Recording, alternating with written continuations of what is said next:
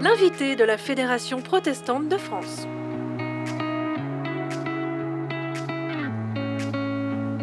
Bonjour à toutes et à tous, notre programmation d'été continue pendant vos vacances sur votre lieu de travail. Tout de suite, je vous propose d'écouter ou de réécouter cet entretien avec Elisabeth Parmentier, professeure et doyenne de la faculté protestante de théologie de Genève. Elle nous parle du sujet qui sera au cœur de l'actualité 2022 pour la Fédération protestante de France, Oser lire la Bible ensemble. Un entretien réalisé en janvier 2021. Bonne écoute. Alors Elisabeth Parmentier, est-ce que c'est facile et naturel de lire la Bible à plusieurs?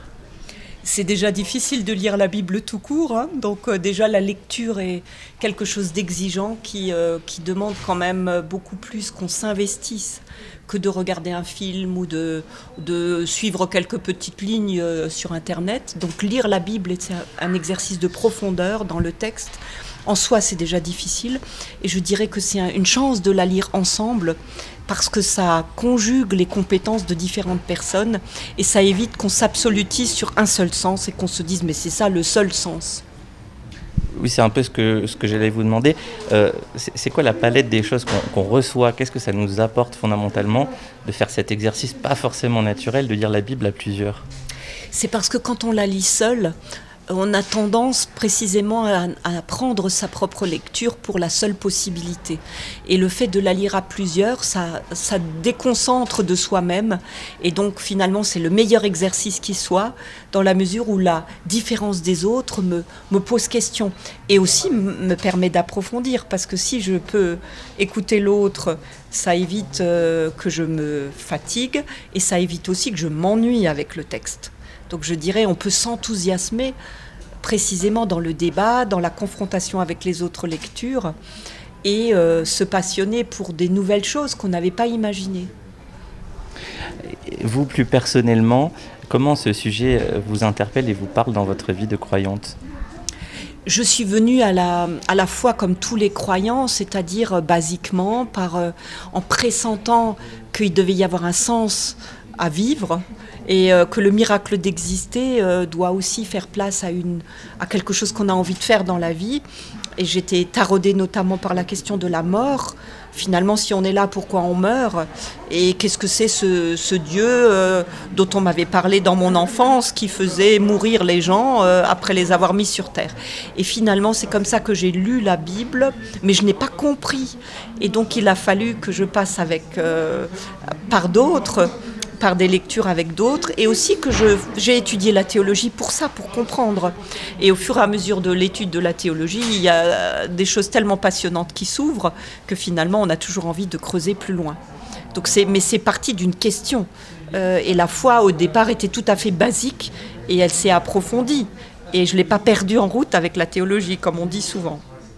Et alors cette question, vous avez éprouvé le besoin de, de, la vivre dans une lecture à plusieurs. Ça a changé quelque chose. Il y a eu un, vous vous souvenez du moment où vous avez expérimenté cette lecture à plusieurs pour la première fois ou les premières fois et où ça a été une révélation oui, je me souviens très bien que quand j'étais au groupe des jeunes, après ma confirmation, nous avions un pasteur extrêmement dynamique qui nous faisait discuter. Et donc nous avions des débats sur des sujets de société, pas sur des sujets bibliques. Et donc on, cherchait après les liens avec les, textes bibliques, et puis nos liens n'étaient pas les mêmes. Et c'est là que je me suis dit, mais les autres ne pensent pas comme moi. Et finalement, ce qui se passe dans le cerveau des autres n'est pas ce qui se passe dans mon cerveau. Et le lien que je fais avec les textes bibliques est très différent. Et je pense que ça, c'est une épreuve et en même temps une libération. Parce qu'on se dit, mais il y a bien d'autres éléments qui sont à prendre en compte que ce que moi, dans mon petit collimateur, j'ai pu voir. C'est-à-dire que, euh, par rapport à votre témoignage, on peut facilement euh, confondre euh, sa propre pensée avec la pensée universelle. On peut se croire et penser que ce qu'on a trouvé pour soi, tout d'un coup, c'est tellement enthousiasmant que c'est valable pour tout le monde. Oui, parce que parfois c'est tellement évident pour nous qu'on se dit comment les autres ne peuvent pas le, voir. Mais à vrai dire, j'étais jeune, j'étais adolescente et je ne connaissais pas les complexités de la, raison humaine et euh, à, à, quel point nous sommes différents les uns des autres. Et, mais aujourd'hui encore, je suis émerveillée de ce que mes étudiants m'enseignent parce que je découvre grâce à eux encore des éléments euh, de mise en relation avec la vie, avec des questions qu'on peut se poser qui changent selon les époques et qui euh, ont aussi des connotations différentes. Parce que bibliquement, ce qui est important, c'est pas le texte en tant que tel qui est lisible, mais ce sont les connotations qu'il évoque, les images qu'il éveille, c'est-à-dire tout cet imaginaire qui est à côté et derrière le texte. Et c'est ça souvent qui nous sépare. On y associe des choses tout à fait différentes les uns des autres. Alors là, vous parlez euh, de notre contexte, euh, d'être subjectif, mais vous parlez aussi euh, sur ce sujet de lire la Bible à plusieurs, du contexte des textes bibliques. Pourquoi c'est important? Alors pour moi, c'est déjà important qu'on revoie le contexte de l'histoire des textes bibliques, qu'on comprenne pourquoi ceci a été dit à ces gens-là et qu'on n'imagine pas que c'est simplement une parole intemporelle qui va valoir euh, exactement pareillement à toutes les époques, parce qu'il y a des choses qui doivent changer avec le temps et avec les époques. Je pense par exemple, c'est évident, à l'exemple de l'esclavage. Le, texte biblique connaît encore, euh, même dans le Nouveau Testament, un, esclave, un exemple d'esclavage. Donc il faut, il faut évidemment la dépasser, tout ça. Euh, il y a d'autres affirmations sur les femmes ou sur la, condition sociale euh, qui, qui sont importants à dépasser. Donc ça, c'est le contexte historique. Après, l'autre contexte, c'est ce qu'on associe aux formules, aux expressions. Et là, il y a tout un travail à faire pour qu'on comprenne euh, les expressions un peu, fixées, le sacrifice du Christ, euh, euh, le péché, le, sens de la grâce. Et il y a des, centaines d'années, des milliers d'années de théologie où nous avons évolué dans ces concepts. Il nous faut pouvoir le dire aujourd'hui, toujours avec des mots nouveaux. Et la manière dont les contemporains peuvent aujourd'hui les comprendre. Euh, est-ce que le rapport individualiste de notre société, mais qui a, aussi une place particulière dans le protestantisme, n'est pas un frein pour la lecture commune de la Bible? Oui, bien sûr, bien sûr, euh, c'est ce côté, euh, je, lis d'abord pour moi, je, prends pour moi, et puis je prends ce qui m'arrange, c'est-à-dire au fond les lectures où nous projetons notre, nos propres besoins.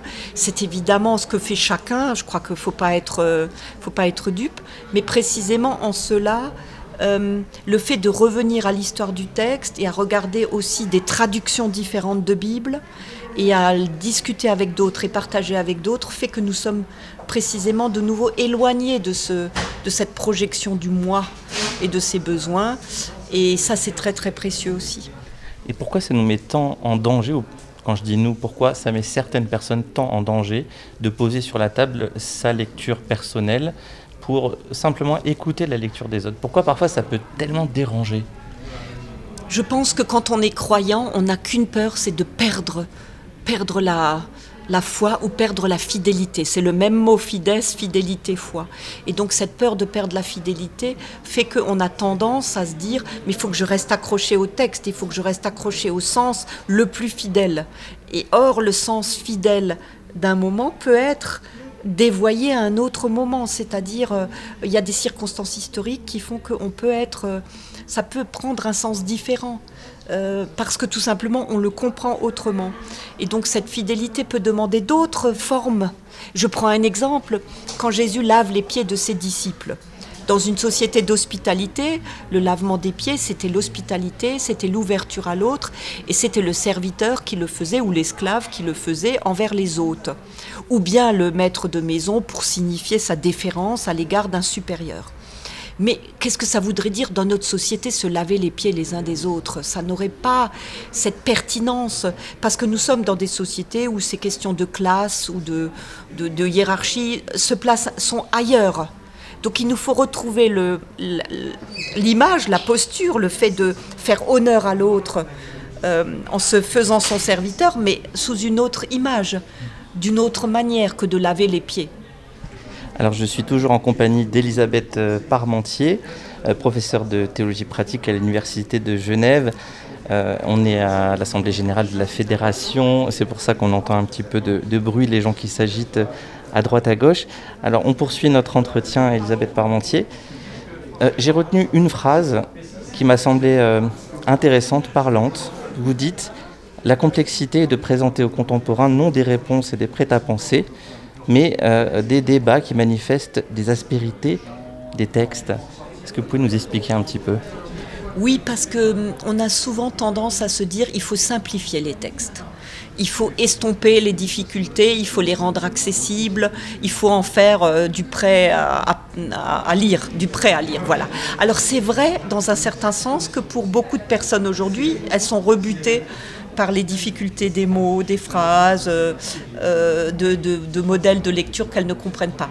Mais moi, je dis au contraire, il faut soigner la complexité, parce qu'il faut comprendre la complexité, et hum, cette complexité a un sens, c'est-à-dire... Euh, c'est pas du, du, c'est pas immédiatement accessible, c'est pas du prêt à penser. Il faut essayer de voir quel est l'important dans le texte. Qu'est-ce qui est important, qu'est-ce qui est secondaire? Comment je peux expliquer ceci Donc il y a une vraie euh, réflexion. Et c'est difficile aujourd'hui parce qu'on est pressé. On voudrait avoir des réponses rapides. Et la Bible n'est pas du tout un texte qui permet de dire ça c'est vrai, ça c'est faux, ça c'est ce qu'il faut faire et ça c'est ce qu'il ne faut pas faire. Bien sûr, il y a des éléments qui sont ainsi, mais tout n'est pas ainsi. Alors, je trouve que c'est compliqué de, prêcher la complexité, en tout cas c'est audacieux, parce qu'on euh, a besoin de réponses aussi, on a besoin de facilité. Quand on doit faire des choix dans la vie de tous les jours, on n'a pas forcément ce luxe du temps long pour réfléchir dans la complexité. Est-ce que, est que ça peut marcher sur l'être humain, cette, euh, cette recherche de la complexité? Est-ce qu'on peut vraiment y arriver ou est-ce que euh, c'est pas un peu réservé à ceux qui ont le luxe de la complexité? C'est exact que la recherche de la complexité n'est accessible que si déjà on a le courage de se, de se confronter à cela. De, courage de se dire mais est-ce qu'il y a vraiment une réponse toute faite et est-ce qu'il y a vraiment est-ce que c'est vraiment si simple? Donc ça demande déjà une posture de, courage qui n'est pas évidente. Ça demande aussi d'avoir du temps de réfléchir et d'approfondir. Mais néanmoins, moi je plaide pas simplement pour une complexité, euh, pour une idéologie de la complexité, je plaide plus exactement pour une tension, c'est-à-dire je tiens deux, deux, aspects, un aspect et je tiens aussi l'autre, c'est-à-dire que les contraires ne s'excluent pas. Je peux dire Dieu se révèle vraiment à l'être humain dans sa parole, qu'est la Bible, et néanmoins il le reste voilé. Et néanmoins, il ne se révèle pas dans l'immédiateté et dans sa pleine gloire. C'est les deux. C'est-à-dire, entre les deux, il y a le pourtant et pourtant. Euh, l'être humain est capable de comprendre des choses de lui-même, de sa propre vie, et pourtant il n'a jamais la réponse totale de la vérité de sa vie. Et il doit se la laisser dire par d'autres et apprendre des autres. Et ces deux choses tenues ensemble, je crois que ça c'est accessible, euh, même quand on pense au premier degré, on peut tenir les, les, deux bouts de, des deux extrêmes. Enfin, dernière question pour euh, finir, puisque vous allez rejoindre euh, l'Assemblée générale pour euh, répondre à l'Assemblée suite à, la conférence que vous venez de prononcer. cette initiative de la Fédération protestante de France, Lire la Bible ensemble, quand vous en avez entendu parler, qu'est-ce que vous en pensez ou quel espoir vous pourriez fonder dessus? A priori, on se dit c'est évident parce que c'est quand même l'ADN des protestants de partager la Bible. Mais dans les réalités de différents, de, de et les enjeux sociaux qui se posent, on a on a besoin aussi de... on, voit qu'il y a des discordes et des divisions qui se créent autour de la Bible. On pourrait être tenté de les estomper et de les diminuer en disant mais on va pas discuter de ces questions, c'est trop complexe. Mais c'est notre tâche. Et donc pour moi, je trouve très encourageant que la fédération se lance dans cette entreprise. C'est un courage et c'est aussi un signe pour la société de dire on ne se contente pas de réponses simples et on ne se contente pas d'une euh, unité de diplomatie c'est pas de la complaisance diplomatique. Et ça, c'est énorme. Merci à vous de nous avoir suivis et merci d'avoir suivi nos rediffusions de l'été. Cette émission a été réalisée et présentée par Benjamin Boriès. Vous pouvez nous réécouter sur votre radio préférée, sur le site protestantpluriel.org ou encore sur toutes les plateformes et applications de podcast. Et on se retrouve en septembre pour un nouvel invité de la Fédération protestante de France que vous pourrez également suivre en direct sur France Culture lors de la retransmission de l'Assemblée du désert le dimanche 5 septembre de 11h à midi. L'invité de la Fédération protestante de France.